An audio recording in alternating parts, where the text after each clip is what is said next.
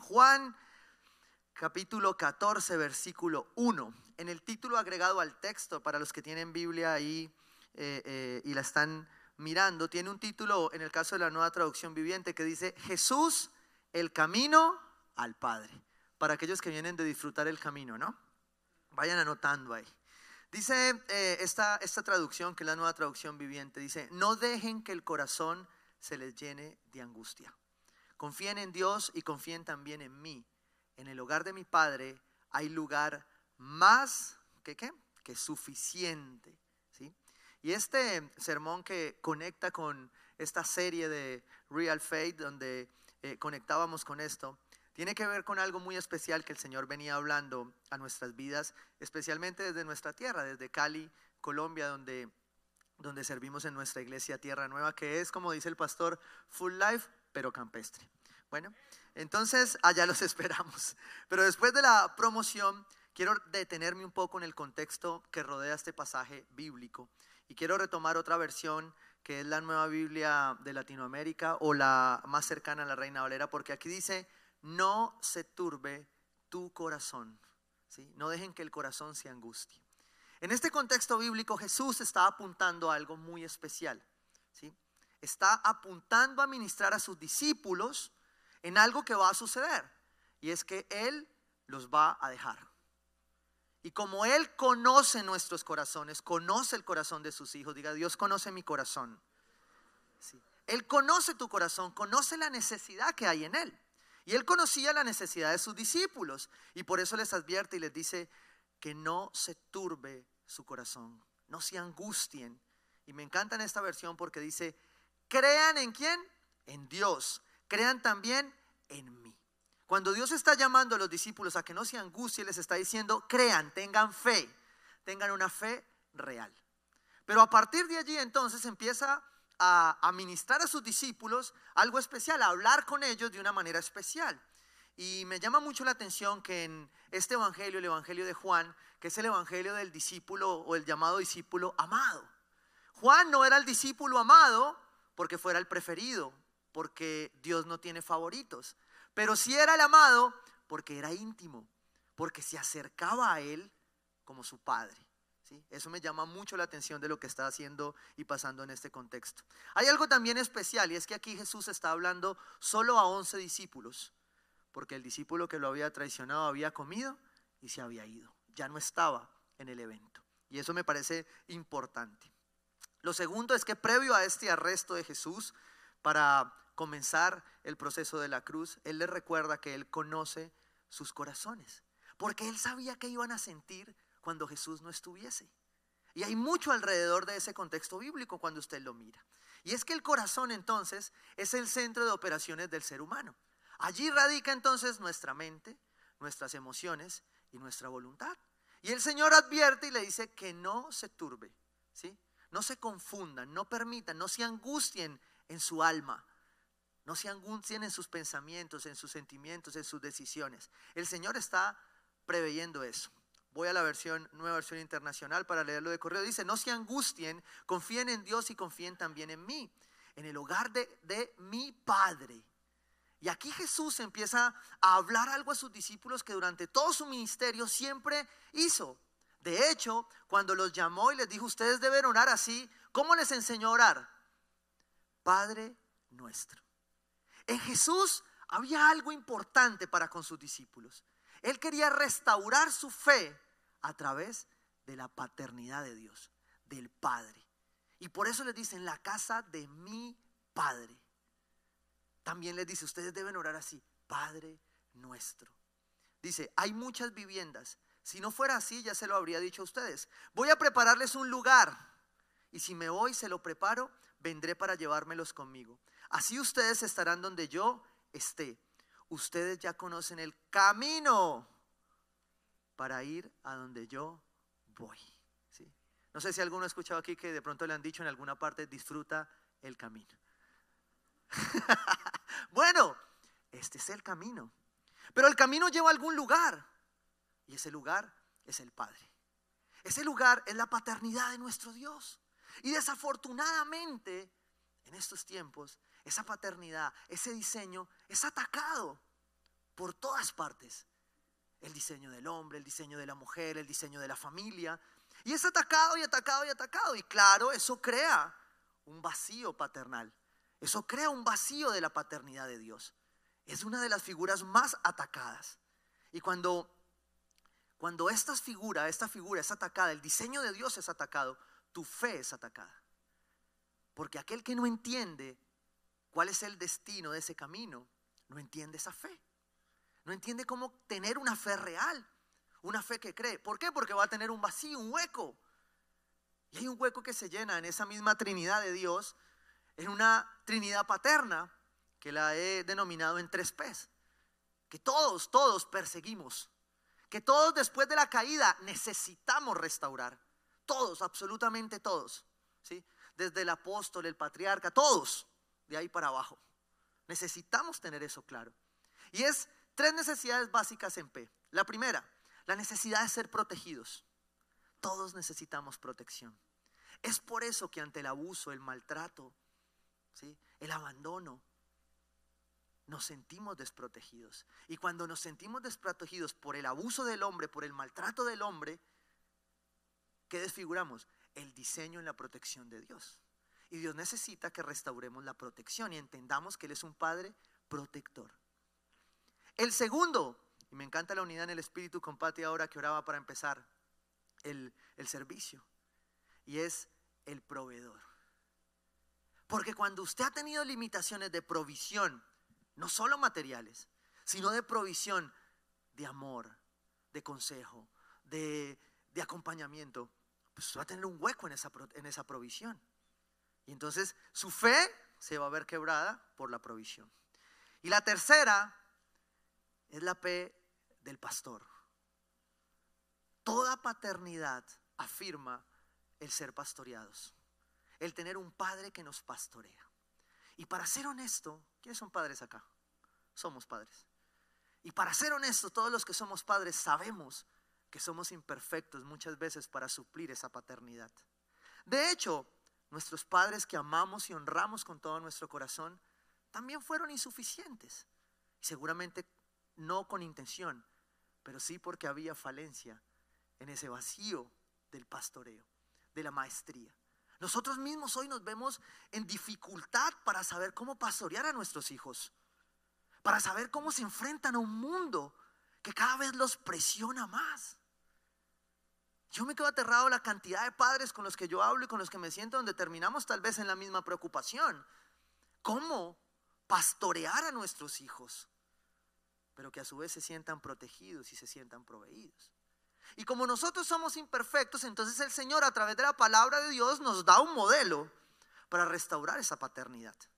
Y ahí mismo en ese pasaje bíblico en Juan 14, el Señor nos permite ver tres, cuatro modelos acerca de hombres que caminaron al lado de Jesús, pero tuvieron inquietudes que tenían que ver con su fe y su paternidad. El primero de ellos está ahí en Juan 14, versículo 5. Se llamaba Tomás y lo apodaban el gemelo. ¿sí? Y quienes escuchamos de Tomás en alguna vez hemos leído la palabra, la primera referencia que tal vez viene de Tomás a tu vida era Tomás el incrédulo. ¿sí? Y tal vez desde otra perspectiva no era el incrédulo, era el masijo, como tal vez lo pude aprender en algún momento, tal vez fue el primer investigador de la Biblia. Porque lo que dijo es, mm, usted sí es, muestre. Como el investigador pato necesita pruebas. Entonces dijo, muestre. Y como Jesús lo conocía, ¿sí? Conocía su corazón, sus emociones. Mira lo que dice en Juan 11, me devuelvo ahí 16.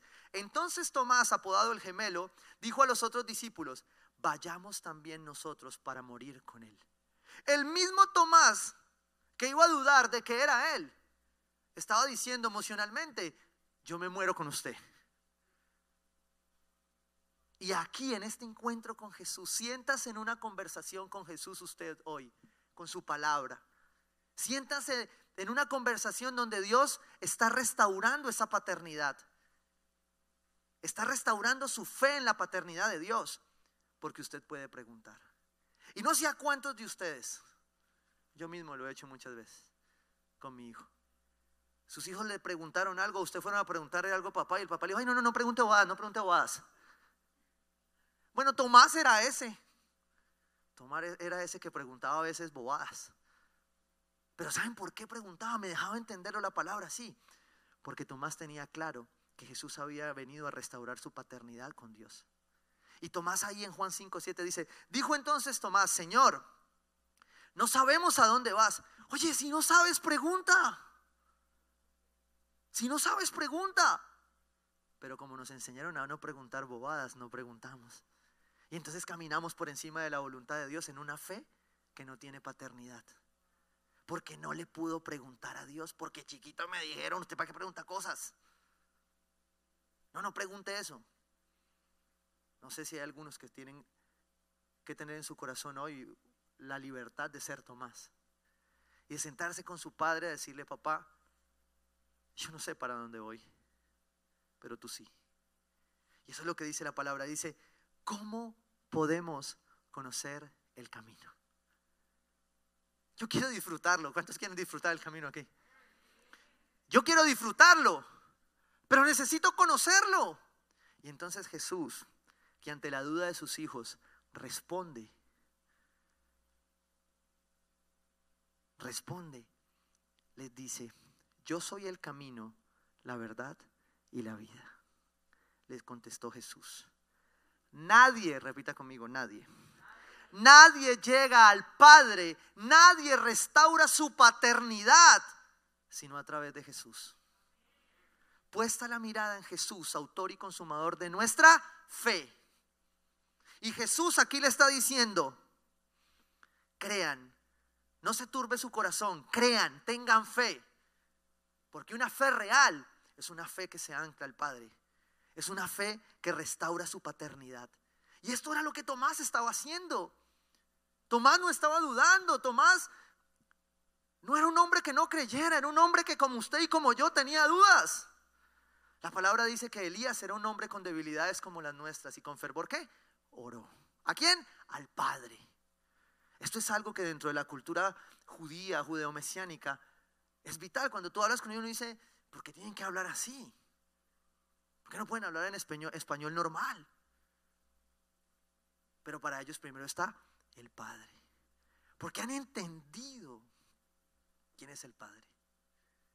Han entendido que podían preguntarle a papá. Porque no hay otro camino. Es Jesucristo el que nos lleva a restaurar esa paternidad. Nadie llega al Padre sino por mí. Si ustedes realmente me conocieran, conocerían también a mi Padre. Aquel que conoce a Jesucristo vive con una fe restaurada en el Padre y sabe que su Padre le proveerá, le protegerá y le pastoreará. Pero cuando tú no tienes eso claro y no te paras como Tomás y preguntas, entonces tu fe va a flaquear. ¿Por qué? Porque tú vas a tener un diseño, una imagen, tal vez distorsionada seguramente como la mayoría de nosotros, imperfecta, pero que a través de la palabra de Dios, a través de Jesucristo, a través de la cruz, es restituida en el diseño original del Padre. Y dice ahí la palabra, si ustedes realmente me conocieran, conocerían también a mi Padre. Y ya desde este momento lo conocen y lo han visto. Este mismo Tomás fue el que dijo, ¿usted sí es Jesús? Este mismo Tomás es como muchos de nosotros, que aún caminando mucho tiempo en Cristo, sigue haciendo preguntas. Pero yo te quiero decir hoy, no dejes de hacértelas, porque una fe real es una fe que afirma preguntarle 20 veces al Padre para hacer su voluntad. Es una fe que necesita poner al Padre como meta de ese camino. Porque aquí lo que Jesús le está diciendo a Tomás es que yo soy el camino, la verdad y la vida y que ese camino hay una llegada. Nadie llega al Padre. El objetivo del camino es el Padre. Pero solo a través de Jesús llegas. Solo a través de un corazón que se entrega a Jesús y reconoce su falta de paternidad, reconoce su vacío, va a ser restaurado.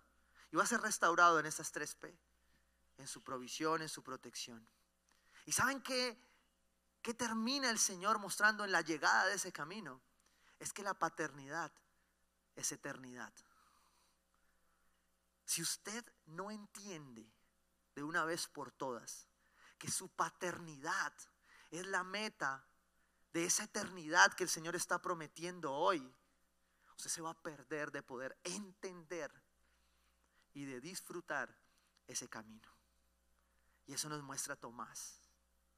Pero hay un segundo hombre que me llama mucho la atención ahí adelante, en Juan 14, versículo 8, y es Felipe. Felipe iba a ser uno de los evangelistas más importantes de los hechos de la iglesia. O sea, era un siervo de Dios, era una persona que caminaba con Dios. Pero aún así tenía inquietudes. Es más, dice la palabra que Felipe tenía cuatro hijas que eran profetas. Wow, e, era un ministerio fuerte. Pero Felipe se detiene y le dice, Señor, dijo Felipe, muéstranos al Padre y con eso nos basta. Felipe era como muchos que hemos caminado en el Evangelio siendo los mejores discípulos, siervos, líderes, apóstoles, patriarcas y todos de ahí para abajo o para arriba. pero no habíamos entendido que con el Padre bastaba. No habíamos entendido que con ser hijos era suficiente.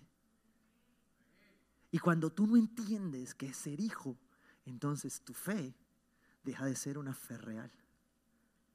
Por eso el tamaño de la fe que Dios nos pedía no era el de la montaña, era el del grano de mostaza. Porque Él sabía que nosotros dudaríamos. Porque Él sabía que a veces la mirada se nos perdería. Y hay algo muy especial que ha pasado en estos tiempos.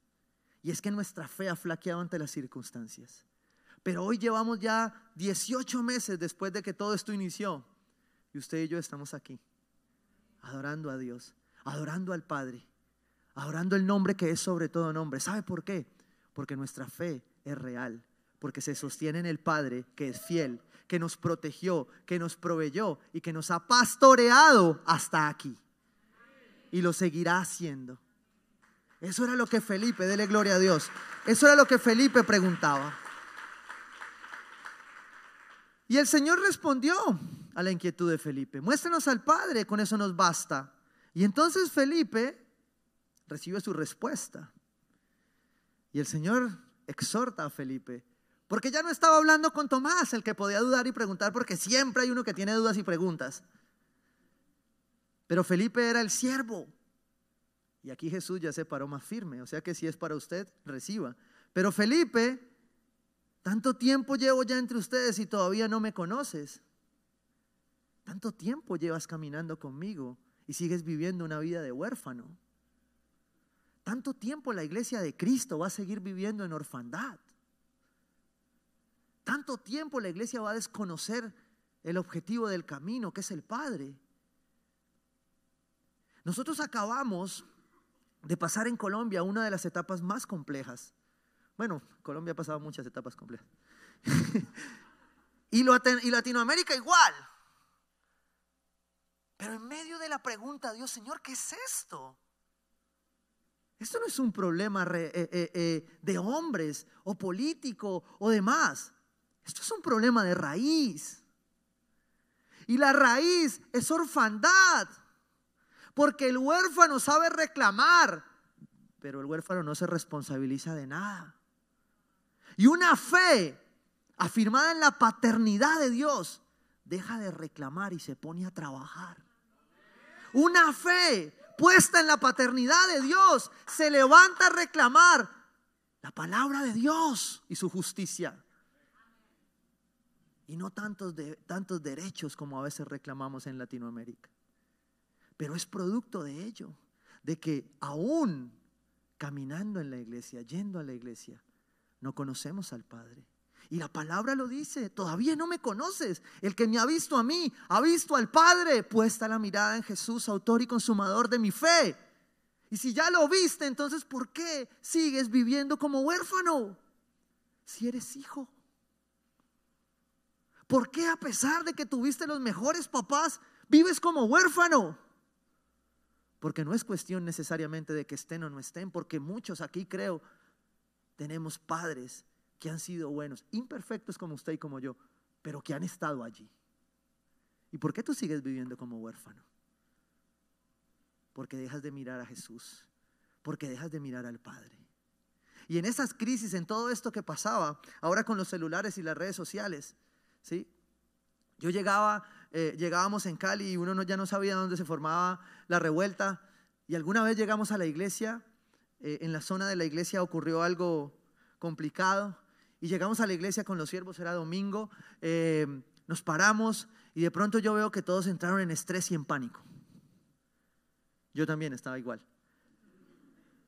Pero el Espíritu Santo en su misericordia de pronto me saca del panorama y yo veo a todos allí con el celular en la mano. Ay, terrible, pasó aquí. Ay, terrible, pasó allá. Y ahí sí, como dice el pastor, hasta la tía Magola mandaba mensajes. Y yo, y yo decía, ¿qué es esto? Esto no es del Padre. Este pánico, este miedo, no es del Padre. ¿Por qué? Y en ese momento, el Espíritu Santo dice, detente. Yo le digo a todos, me haces el favor y sueltan los celulares ya. Y nos vamos a arrodillar a orar, que es lo que nos corresponde a nosotros. Porque mientras usted mire para arriba al cielo y el cielo se siga sosteniendo, el Padre proveedor, protector y pastor de su vida sigue en pie así su celular se mueva, así lleguen 100 mensajes, su Dios sigue siendo fiel. Pero cuando usted no tiene afirmada su fe en su paternidad, en el Padre que es fiel, usted va a dudar, usted le va a creer más a las noticias. Ojo, no estoy hablando de una fe irresponsable que no toma precaución, prevención y prudencia, como dice la palabra. Estoy hablando de una fe que depende de Él, que depende de un Padre que ha estado allí. Felipe tenía clarísimo quién era, pero el Señor lo estaba exhortando. ¿Cómo puedes decirme, muéstranos al Padre? ¿Acaso no crees que yo estoy en el Padre y que el Padre está en mí? Las palabras que yo les comunico no las hablo como cosa mía, sino que es el Padre que está en mí el que realiza sus obras. Créanme cuando les digo que yo estoy en el Padre y que el Padre está en mí, o al menos créanme por las obras mismas. Jesús les estaba diciendo, tanto amó Dios al mundo que envió a su Hijo unigénito. No quieres creer por lo que te estoy diciendo, cree por la cruz. Es lo único que necesitas para restaurar el camino al Padre y para que tu paternidad te permita romper topes. Te permita romper topes que fueron colocados por el diseño que en el camino el enemigo ha intentado desfigurar. Y esos topes se van rompiendo en el tiempo. Porque no siempre están rotos. Ay, pero pastor, ¿y usted todavía le pasa? Sí. ¿Cómo le parece? Trece años después, ya pastor, todo. Vamos a implementar el discipulado de libertad en la iglesia. Y yo, pues claro, hay que hacer la tarea juiciosa para poder modelarla. Y el último día me pasaron un ejercicio y el Espíritu Santo viene y me dice, es un vacío de paternidad. Y yo, pero yo estoy bien con mi papá. Yo, yo no tengo problema con él. Bien, todo bien. No, yo ya lo No, no, no, bien. No, no, no. No se trata de que él haga. Se trata de que tú no has entendido que esa parte de la paternidad solo te la proveo yo. Y tiene que ver con topes. Tiene que ver con, voy a ponérselo en este ejercicio que en nuestra iglesia lo aprendemos muy bien con respecto al orden y propósito en nuestra vida. Todos aquí hacen presupuesto, ¿cierto? Amén. Bueno, espero que sí. digamos, que omitamos la pregunta para que el pastor no lo regañe. Sigamos. Aprendemos que hay que hacer un presupuesto. Y claro, vivimos en orden por propósito. Y hacemos un presupuesto para que las cosas fluyan porque Dios, como lo hemos aprendido, se mueve en el orden. Nuestra fe se edifica en el orden, en la obediencia. Pero después el mismo presupuesto se nos devuelve y nos pone un tope. Entonces, como yo lo he concluido con mi esposa, presupuesto es parte de la fe porque es orden. Pero cuando ya no hay presupuesto, por encima es fe. es cuando tú tienes que decirle a Dios, bueno Señor, el presupuesto, yo hasta aquí llego, aquí sigues tú. Pero muchas veces por la limitación de provisión que tuvimos, le ponemos un tope a Dios. Y queremos ayudarle a Dios a administrar lo que es de Él. Y queremos coger a Dios y decirle, no, no, Señor, pero no nos va a alcanzar. Yo, yo ya te dije que es todo, que yo lo voy a hacer. Cree. Tú sé obediente, sé ordenado y cree que es lo que yo voy a hacer. Y ahí entonces, a través de Felipe, el Señor nos deja ver algo bien especial. Dice, ciertamente, versículo 12, ciertamente les aseguro que el que cree en mí, las obras que yo hago, también él las hará. Y aún las hará mayores, porque yo vuelvo al Padre. ¿Cuántas veces menciona este pasaje, este texto bíblico, el Padre? Se lo dejo de tarea. Versículo 13, cualquier cosa que ustedes pidan en mi nombre, yo la haré. Así será glorificado el Padre en el Hijo. Lo que pidan en mi nombre, yo lo haré. ¿De qué manera han de obtener, hemos de obtener este poder para obrar tales maravillas? Una vez que el Padre se hubiese marchado. Creo que esa era la pregunta que los discípulos se hacían, pero si te vas a ir, ¿cómo nosotros vamos a hacer esto? Y ahí el Señor está diciendo, pidan, que yo les daré. Les está diciendo, oren, que yo voy a hacer que su fe crezca. Porque cuando usted ora al Padre, su fe crece. El problema es que entre más desfigurado esté tu diseño, menos vas a orar con el Padre. Y tu oración trasciende cuando tu paternidad se restaura. Porque hay que ser honestos aquí. Crecimos a veces con conversaciones muy cortas paternamente o maternamente. No tuvimos padres conversadores y especialmente los que tuvimos padres flemáticos. No hablamos mucho con ellos. Y cuando llegamos a Dios a pedir, entonces nos encontramos con una barrera que solo se sana a través de la oración, que solo se sana a través de decir, Padre nuestro. Y allí entonces Dios va a empezar a orar a través de la oración. Un corazón restaurado en su paternidad sabe esperar y sabe pedir al Padre conforme a su voluntad. Un corazón que en su paternidad ya se restauró, ora, hace el presupuesto y le dice, Señor, yo llegué hasta aquí, es tu voluntad. Abre la puerta. Un corazón restaurado en esa paternidad, ora al Padre y le dice, Señor, si no es tu voluntad, cierra esa puerta. No lo permitas. Pero si es tu voluntad, ábrela. Ábrela porque yo quiero experimentar que soy hijo, no huérfano. El tercer personaje es Judas, pero Judas el bueno, no el malo para que hagamos contexto bíblico, no vamos a confundir ahí. Recuerde, por eso lo aclaré, Judas ya se había ido. Este no era el Iscariote, este era otro Judas. Y este Judas tenía una inquietud muy natural, que seguramente muchos acá la hemos tenido. Y, y Judas le dice, ¿por qué, Señor, estás dispuesto a manifestarte a nosotros y no al mundo? ¿Por qué, Señor, a tu iglesia? ¿Por qué no al mundo? Y el Señor tiene una respuesta. Pero esa respuesta tiene que ver con lo que el pueblo de Dios necesita en esta temporada.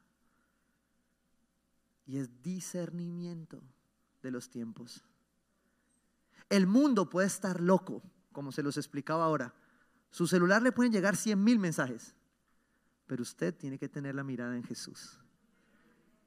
El mundo se puede estar cayendo a pedazos, pero usted tiene que tener la mirada puesta en su Padre. Porque mientras Él esté ahí, mientras no sea el día, Él va a estar al control. Y Judas lo que estaba diciendo es, déjanos discernir los tiempos. Le contestó Jesús, el que me ama obedecerá mi palabra. ¿Sabe cuál es la primera característica de un huérfano? Es rebelde. ¿Sabe qué pasa en Latinoamérica? Hoy la orfandad se levantó. Y en todos nuestros países entonces nos levantamos a reclamar derechos, pero no a cumplir los deberes. ¿Por qué? Por falta de orfandad, por falta de, de identidad paterna, porque la orfandad empezó a ganar terreno. Se lo voy a mostrar así como el Señor se lo mostró a mi esposa en esta temporada de protestas y demás. En Cali, bueno, y en Colombia se levantó un grupo llamado La Primera Línea. Y dentro de eso, paralelo, se levantaron otros movimientos. Y vimos cómo se levantaban también entonces las mamás de la primera línea. Pero nunca vimos dónde estaban los papás de la primera línea. ¿Por qué? Porque la orfandad se lleva al discernimiento. Y esto que Dios está hablando a su iglesia, seguramente muchos no lo van a entender afuera. Pero aquí sí. Y si tú vienes a este lugar hoy por primera vez, yo quiero decirte, Dios te está hablando como padre hoy.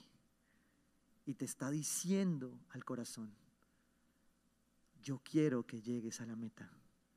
Yo quiero que llegues al Padre porque tu vida tiene que cambiar hoy. Tu vida tiene que vivir una fe real, pero tienes que aprender a discernir los tiempos. Ya tienes que dejar de preguntarte, ay, ¿por qué a él sí y a mí no? Porque a él la tajada más grande que a mí. Bueno, en Colombia es tajada, ¿no? Un plátano maduro. Listo para que lo entiendan. el que me ama obedecerá a mi palabra y mi Padre lo amará y haremos nuestra vivienda en él. El que no me ama no obedece mis palabras, pero estas palabras que ustedes oyen no son mías, sino del Padre que me envió. Jesús dejaba claro quién lo había enviado y a dónde iba. Vine del Padre y voy al Padre, porque el Padre y yo somos uno. Y Judas estaba haciendo una pregunta clave. ¿Por qué al mundo no y a nosotros sí? Porque ellos eran hijos. Porque Tomás, Felipe, Judas eran discípulos, pero primero eran hijos que habían empezado a recibir la restauración de la paternidad de Dios en sus vidas, para que su fe rompiera los límites y los llevara a lo nuevo. Dice, todo esto lo digo ahora que estoy en ustedes, pero el consolador, el Espíritu Santo, a quien el Padre enviará en mi nombre, les enseñará todas las cosas. Y aquellos padres, madres que tal vez tienen la inquietud de cómo guiar a sus hijos, yo te quiero decir hoy que el Espíritu Santo tiene no una, tiene todas las estrategias para enseñarte a guiarlos y a protegerlos en medio de una fe que cada vez va a ser más atacada. No debería extrañarnos. Es lo que la palabra de Dios dice, que va a ser atacada. Entonces, dice ahí que el consolador, el Espíritu Santo, a quien el papá el papá que provee, el papá que protege, el papá que pastorea, enviará para cuidarnos a nosotros. Es el Espíritu Santo el sello de nuestra paternidad. Y si tú por un segundo te desvías de la mirada de Jesús,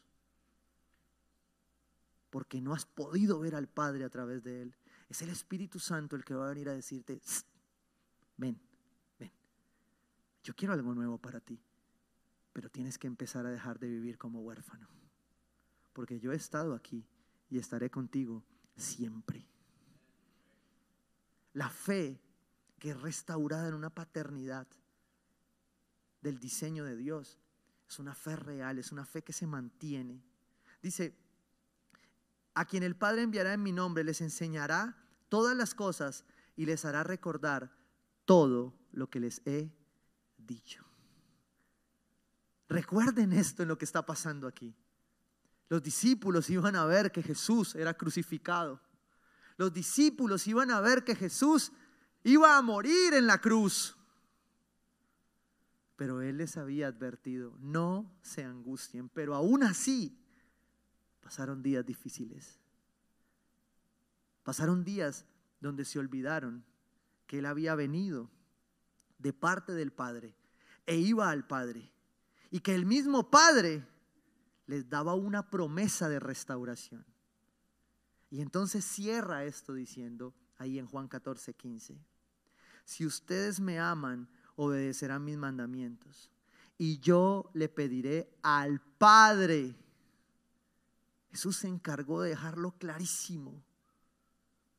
Él vino a restaurar tu relación con tu Padre celestial. Y sé que eso va a traer sanidad a muchas de las relaciones con nuestros padres terrenales. Porque Él quería restaurarlo. Dice ahí la palabra, y yo le pediré al Padre y les daré otro consolador para que los acompañe siempre. El que tiene una paternidad sana sabe que nunca está solo. Sabe que el Padre está siempre. Uy, pastor, pues usted no sabe lo que yo sufro. Sí, yo sé. Pero hoy quiero recordarte que Él estará contigo siempre.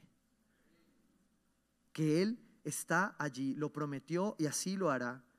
El Espíritu de verdad a quien el mundo no puede aceptar porque no lo ve ni lo conoce. El mundo no lo va a entender. ¿Por qué un poco de evangélicos se levanta el domingo con gozo y alegría a declarar qué hermoso su nombre es en medio de la muerte y la oscuridad? El mundo no lo comprenderá porque no sabe cuál es el destino del camino. El mundo no lo comprenderá porque hace mucho tiempo su mirada se alejó de la cruz, se alejó de Jesús. Y cuando la mirada se aparta de Jesús, del camino, la mirada se aparta del Padre. Y cuando usted siente que su Padre no está, el resto es historia. Porque no es una vida deseable. Pero la vida que Dios tiene para ti es la vida que Él promete en este pasaje. Dice, pero ustedes sí lo conocen. ¿Alguien lo conoce aquí? porque vive con ustedes y estará en ustedes. Está en el lugar, como la pastora lo predicaba hace ocho días, está en el territorio, está en la iglesia. Tú vienes a la iglesia porque sabes que aquí está tu Padre. Y cuando llegas a tu casa sabes que está allí, pero también afirma y dice, y estará en ustedes. Y dice, no los voy a dejar huérfanos volveré a ustedes. Jesús se encargó de sus discípulos, de sus hijos, de decirles, no van a vivir en orfandad. Porque aunque fuiste abusado, aunque no tuviste, aunque no encontrabas dirección, el Espíritu Santo va a obrar en tu vida para firmar esa paternidad. Dice ahí el versículo 19, dentro de poco el mundo ya no me verá más, pero ustedes sí me verán. Y porque yo vivo, también ustedes vivirán. En aquel día ustedes se darán cuenta de que yo estoy en mi Padre y ustedes en mí y yo en ustedes. En aquel día, ¿en cuál? En este, en este, donde tú necesitas que el Espíritu Santo deje de ser lo que un día paradigmáticamente viste como la tercera persona en la fila. Porque, vamos a ser honestos, cuando a mí me dicen el tercero, ¿quién quedó de tercero en el mundial de hace dos mundiales? Usted dice, no, yo no me acuerdo. ¿A quién quedó campeón? Sí. Y de pronto hasta el segundo. Pero nos enseñaron a verlo como el tercero. Nos enseñaron a verlo como uno, dos y tres en la fila. Y usted el tercero en la fila, usted como que a veces no lo ve. Pero si usted los saca y los pone al frente, Padre, Hijo y Espíritu Santo, usted se da cuenta que el Espíritu Santo va enfrente suyo, restaurando su paternidad. Usted se da cuenta que el Espíritu Santo no es uno más, es el Padre. Es Jesús. Es Jesús que quiere que tú pongas la mirada nuevamente en Él. Es Jesús que quiere de una vez por todas quitar de tu vida la orfandad que se produjo por padres, por líderes, por amigos, y la cual la palabra nos manda hoy a dejar atrás, para que nuestra fe no tenga más obstáculos. La orfandad es un enemigo de nuestra fe. Es un enemigo de que tú crezcas. Es un enemigo de que tú te conformes a la estatura de Cristo. Es un enemigo de que tu mirada esté donde tiene que estar. Y no te voy a decir que en estas circunstancias que pasamos no tuvimos temor. Y no nos temblaron las piernas, claro que sí. Pero nuestra fe real se sostenía en que teníamos un Dios que nos protegería. Y aún en persecución, aún en escasez, aún en desconocimiento, incertidumbre, la promesa del Padre es que Él irá con nosotros. Dice la palabra ahí en Juan 10, 30. El Padre y yo somos uno. Una vez más, los judíos tomaron piedras para arrojárselas, pero Jesús les dijo, yo les he mostrado muchas obras irreprochables que proceden del Padre. ¿Por cuál de ellas me quieren apedrear? Y en esta escena, Dios estaba obrando para mostrar que a pesar de que el Padre ha estado en nuestras vidas, de que nos ha restaurado, muchos nos van a apedrear porque quisimos vivir como hijos y no como huérfanos. Porque un día dijimos, no le voy a permitir más a la orfandad retrasar el propósito de mi vida. No voy a permitirle más a la orfandad que me divida de mi familia, de mis padres.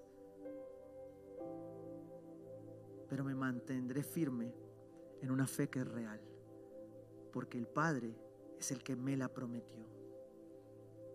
La paz les dejo y mi paz les doy, dice. Yo no se la doy a ustedes como la da el mundo. E insiste lo que comenzó diciéndonos en este sermón. No se angustien ni se acobarden. Porque en este tiempo necesitamos valentía para levantarnos a ser padres, para levantarnos a mantenernos en el diseño de Dios, como Jesús lo hizo, poniendo la mirada en aquella cruz. Y el Señor entonces me dio una promesa, cerrando esta palabra, acerca de una fe restaurada en la paternidad de Dios. Lucas 1, versículo 17. Y no sé si alguien la necesita. Resáltela y medítela en su casa. Dice la palabra de Dios allí. Él irá primero delante del Señor con el espíritu y el poder de Elías para reconciliar a los padres con los hijos. La paternidad de Dios sobre la iglesia trae reconciliación. No trae señalamiento. No trae echarle la culpa al que no hizo. No. La paternidad de Dios restaura para honra y restaura para bendición para reconciliar a los padres con los hijos y guiar a los desobedientes a la sabiduría de los justos. De este modo preparará un pueblo bien dispuesto para recibir al Señor. Dios quiere preparar tu corazón para que el Padre llene en tu vida todo vacío. Llene en tu vida todo lo que en tus fuerzas, en tu carne, no has podido vivir como fe real. Todas las limitaciones que te negaron el privilegio de vivir como hijo y te han limitado a vivir como un huérfano que ya no eres. Y por eso quiero invitarte a orar, como el Padre lo decía, Padre nuestro y quiero invitarte a que ahí donde estás, tomes un tiempo para decirle a Dios, Señor, tú conoces todas las áreas de mi vida. Tú sabes cuánto he caminado. Tú sabes cuánto llevo en este camino. Tú sabes que muchas veces te busqué y no podía comprender por qué no podía avanzar, por qué no podía creer. Tú sabes que mi corazón se turbó y se angustió. Solo tú lo conoces, papá. Y por eso yo hoy te oro, Padre nuestro. Por eso yo hoy te oro y afirmo mi fe en que tú eres un Padre fiel, que provee, que protege y que me ha pastoreado con amor. Y sé que eso hará que mi fe se afirme en ti, hará que mi fe sea una fe real sea una fe en el Padre, sea una fe en aquel que lo dio todo por mí. Padre, yo entrego estos corazones, Señor, a ti. Y quiero orarte, Dios de los cielos, pidiéndote que afirmes esa paternidad en tu iglesia. Y quiero orar especialmente por corazones que hoy tienen que romper con la orfandad. Por corazones que tienen áreas huérfanas en su vida, en las cuales Jesús no es su Señor, no es su Padre. Si tú tienes un área en tu vida en la cual sientes y el Señor hoy, el Espíritu Santo hoy está revelando a tu corazón que Él necesita ser tu Padre en esa área. Levanta tu mano ahí y dile, Señor, yo quiero ser tu hijo. Yo quiero que tú hables a mi corazón hoy. Yo quiero que tú me restaures. Yo quiero romper mi vida limitada, mi fe limitada por la orfandad. Quiero vivir la fe del Padre. La fe de aquel que entregó a su Hijo para quienes hemos decidido creer en ti, Señor. Nos encontremos en ese camino a la vida eterna, Señor. Yo te pido que rompas ahora, Dios, con toda atadura generacional, con toda opresión del enemigo que quiere resistir a la libertad que tú nos has otorgado a través de tu paternidad. Y no importa el ataque, lo que el enemigo dice a mi mente hoy. Si tú sientes en tu corazón la necesidad de sanar en esa área tu paternidad, ponte de pie y dile a Dios, Señor, yo quiero algo nuevo. Yo quiero algo nuevo en mi vida. Yo quiero algo nuevo para dar a mis hijos. Yo quiero algo nuevo para mi iglesia. Yo quiero algo nuevo. Yo quiero tu paternidad, Señor. La palabra de Dios dice que aquel que lo pida, tú lo darás. Nos darías ese espíritu precioso, tu consolador. Y es a través del Espíritu Santo donde nuestra paternidad es sellada de tu parte. Y yo quiero invitarte ahí a que si tú necesitas hacer esta oración, vengas al frente y quiero orar por ti. Y especialmente si tú vienes hoy por primera vez a nuestra iglesia, si tú vienes por primera vez a este lugar y el Espíritu Santo ha tocado tu corazón, yo quiero invitarte aquí al frente porque hoy Dios te ha llamado a ser hijo. Hoy Dios te ha llamado a no ocultarte más como huérfano.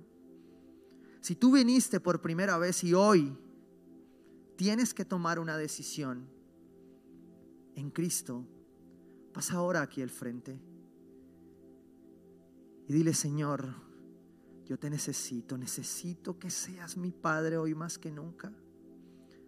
Necesito que me limpies, necesito que me llenes de protección, de provisión. Si tú tienes que tomar esta decisión en tu vida hoy, de hacer que Jesús sea tu Padre, tu Señor, tu Salvador, no pelees más con tus pensamientos.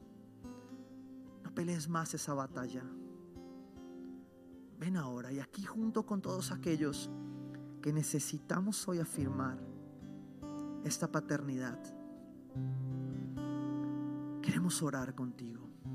Yo quiero invitarte ahí a que con tus palabras hagas esta declaración. Dios siempre escucha tu oración, todas, incluso la que haces en lo secreto, en lo íntimo. Dios la conoce. Pero hay oraciones que tú necesitas que se escuchen afuera y por eso es importante declararlas. Porque el enemigo no conoce tu mente, pero sí escucha tus palabras. Y por eso cuando tú le declaras lo que hoy has decidido en tu vida, las tinieblas huyen en el nombre de Jesús. Y quiero que declares conmigo mientras la iglesia me ayuda a orar y a declarar eso también. Y dile ahí, Padre mío, papá, Abba, Padre, yo hoy tomo la decisión de aferrarme a ti como mi proveedor, como mi protector y como mi pastor. Hoy renuncio a todo espíritu de orfandad que sobre mi vida quiso oprimir mi fe. Y hoy declaro que tú sanas mi corazón, me permites acercarme a ti como tu hijo. Señor, yo te doy gracias porque solo tú puedes sanar, puedes llenar en mi vida y en mi corazón. Y por eso hoy declaro que tú eres mi Padre, mi único Señor y mi Salvador. Sé que tú estás aquí y hoy me abrazas como el Padre fiel para ser tu Hijo en el nombre de Jesús. Amén y amén. Gloria a ti.